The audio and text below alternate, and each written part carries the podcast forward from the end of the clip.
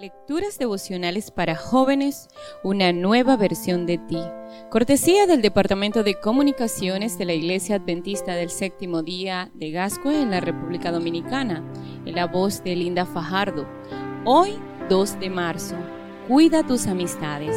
Proverbios 19:13 nos enseña, el hijo necio es un dolor para su madre, la mujer contenciosa es gotera constante. Paola creció en el seno de un hogar cristiano. Cada sábado asistía a la iglesia y a los clubes juveniles. Asimismo, cursó su educación primaria y secundaria en el colegio adventista de su localidad. Posteriormente, eligió seguir el bachillerato en una prestigiosa escuela pública. Sin embargo, no supo elegir a sus amigos. Sus nuevas amistades llegaron en medio de sonrisas y bromas. Ella se sintió aceptada por los chicos. Al poco tiempo empezó a pasar cada vez más tiempo en esos ambientes. Pronto cambió su forma de vestir y se volvió más agresiva hacia sus padres. Luego dejó de asistir a sus clases y empezó a frecuentar fiestas, a probar alcohol, las drogas y el sexo. Sus padres estaban alarmados. Esta joven había cambiado radicalmente. Su vida nunca volvería a ser la misma. Me resulta muy doloroso escuchar este tipo de historias, pero suceden. La vida puede cambiar en una sola noche de desenfreno juvenil y luego nada vuelve a ser igual. Mira lo que dice Elena de Guay en su libro Maranata, El Señor viene, página 84.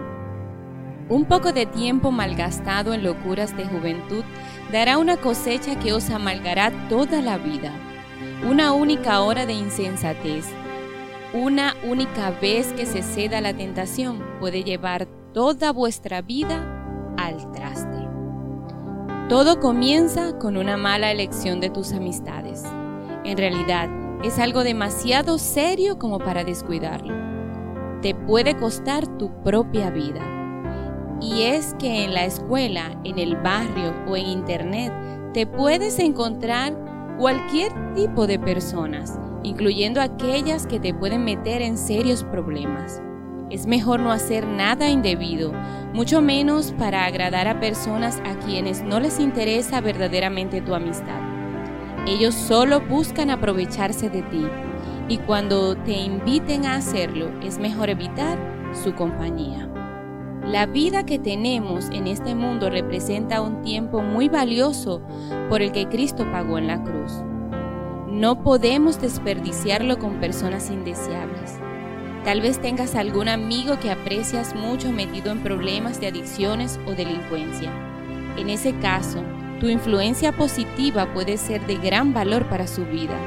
Tú puedes ser el apoyo que él necesita y lo mejor sería que lo orientaras para que reciba ayuda profesional y espiritual. En este día, recuerda que cada decisión personal tiene consecuencias que Dios te bendiga hoy y que tengas un lindo día.